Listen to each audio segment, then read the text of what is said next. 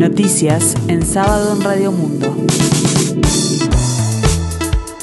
Informa Gustavo Pérez de Rueta.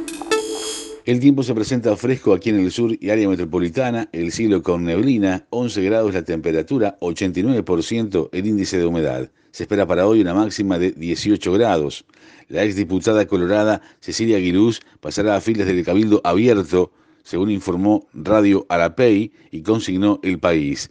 Guido Manini Ríos, líder de la colectividad política, viajará para presentarla hoy en Salto, de donde es oriunda, y además ejerció como secretaria general de la comuna bajo el mandato del actual senador colorado Germán Cuitiño. Eguiluz, actualmente oficia como tertuliana en Perspectiva, fue suplente del ex líder colorado Pedro Bordaberry, actualmente retirado de la política en la Cámara de Senadores.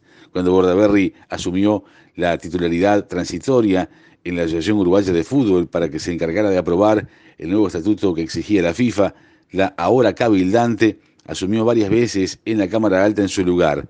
La ex legisladora colorada se encuentra retirada de la política y hasta el momento se dedicó a la actividad privada como abogada. Según el medio local, Radio Arapey de Salto, Aguiluz integrará un sector que no acompaña la gestión que está llevando adelante el diputado cabildante Rodrigo Albernaz reclaman por el cierre de más de 20 juzgados de paz, entre ellos el de la frontera de Aceguá en Cerro Largo. La doctora Valquiria Olano, dirigente del Partido Colorado y directora de la Oficina de Tierras de la Intendencia de Cerro Largo, dijo que es una decisión tomada desde el de un burócrata y que se desconocen la realidad y la necesidad de la población del interior. La Suprema Corte de Justicia emitió una acordada con fecha del 12 de agosto, explicó la doctora Olano, entrevistada por Silvia Techera, corresponsal en Cerro Largo de las radios públicas.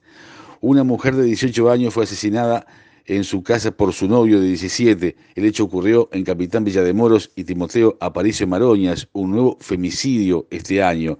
Cerca de la una de la mañana su padre llegó a la casa y la encontró en su cuarto, herida y sin signos vitales. Llamó a la policía y en el lugar había un arma blanca. Un equipo de salud constató el fallecimiento en el lugar, donde se hizo presente también policía científica. Según informó el Ministerio del Interior, en paralelo, el 911 recibió una llamada de una mujer que informó que su hijo estaba ensangrentado y que al preguntarle qué pasó, este le manifestó que había matado a su novia.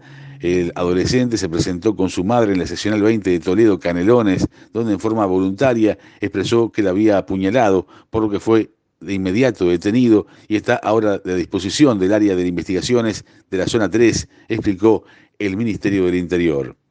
La última fecha del torneo de apertura del fútbol uruguayo prosigue este sábado con los partidos Liverpool-Cerrito, a las 10 de la mañana 15 minutos, Deportivo Maldonado Boston River a las 12.30 y River Plate Nacional a las 15 horas. El domingo, tres partidos le pondrán fin a la fecha y al propio campeonato. Plaza Colonia, actual campeón, contra Rentistas a las 12 horas 30 minutos, Sudamérica Peñarol a las 15 horas y Cerro Largo Villa Española a las 17 horas 30 minutos. La etapa se inició este viernes con los siguientes resultados. Fénix 2, Wanderers 1 y Montevideo City Torque 4, Progreso 1.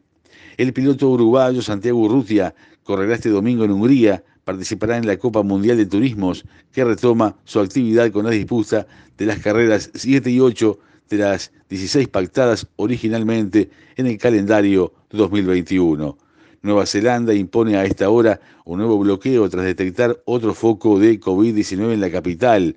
Ante el registro de nuevos casos de la variante Delta, el gobierno pidió a los ciudadanos que se sumen a su estrategia para detener la propagación de la enfermedad. El tiempo continúa fresco aquí en el sur y área metropolitana, el cielo eh, con neblina, 11 grados la temperatura, 89% el índice de humedad. Para el resto del día, se anuncian neblinas, bancos de niebla, en la tarde-noche nuboso y cubierto, precipitaciones, probables tormentas. Para el domingo 22, para mañana domingo 22 de agosto, nuboso y cubierto, precipitaciones y probables tormentas, una mínima de 7 grados y una máxima de 15. Para el lunes 23, nuboso y cubierto, y en la tarde-noche lo, lo, mismo, nuboso y cubierto. La mínima lunes 7 grados, la máxima será de 16.